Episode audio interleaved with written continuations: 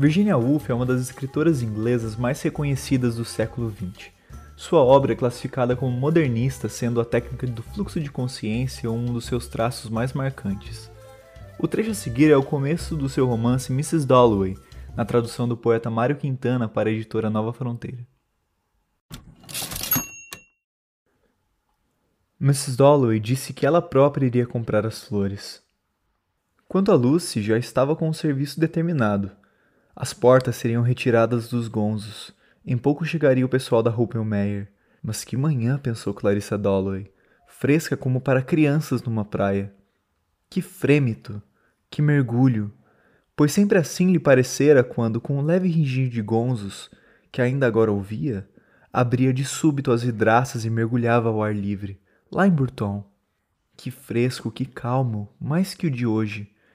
Não era então o ar da manhãzinha, como o tapa de uma onda, como o beijo de uma onda, frio, fino e ainda, para a menina de 18 anos que ela era em Burton, solene, sentindo como sentia, parada ali ante a janela aberta, que alguma coisa de terrível ia acontecer.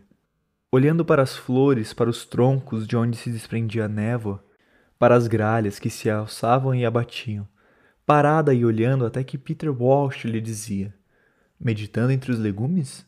Seria isso? Ou prefiro as pessoas às couve-flores? Com certeza o dissera certa manhã em que ela havia saído para o terraço.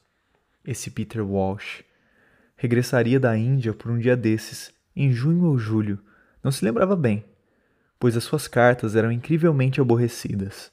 Os seus ditos é que ficavam na memória. Os seus olhos, o seu canivete, o seu sorriso, a sua rabugice. E quando milhões de coisas se haviam desvanecido de todo, que estranho era. Umas poucas frases como aquela sobre as couves. Deteve-se um instante no cordão da calçada, esperando que passasse o caminhão de Dirtnaw. Uma encantadora mulher, pensou Scrope Purvis, conhecendo-a como se conhece a gente que mora quase à nossa porta em Westminster. Havia nela algo de pássaro, de um gaio, azul-verde, leve, vivaz, embora houvesse passado dos cinquenta e encanecido muito desde a última doença.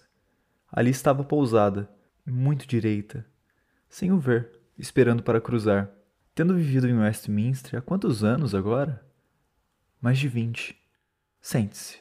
Até no meio do tráfego, ou quando se desperta à noite.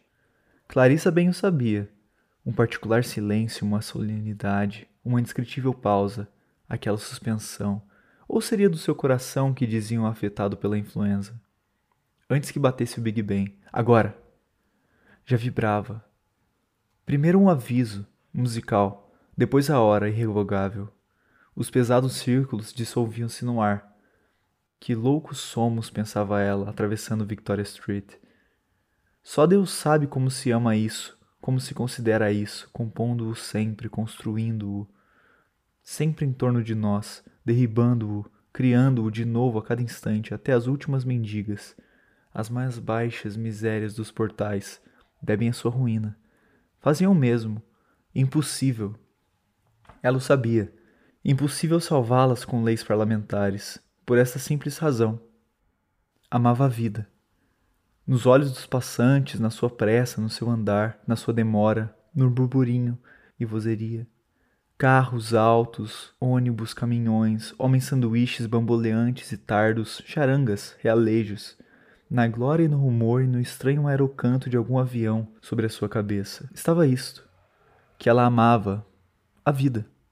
Londres, aquele momento de junho.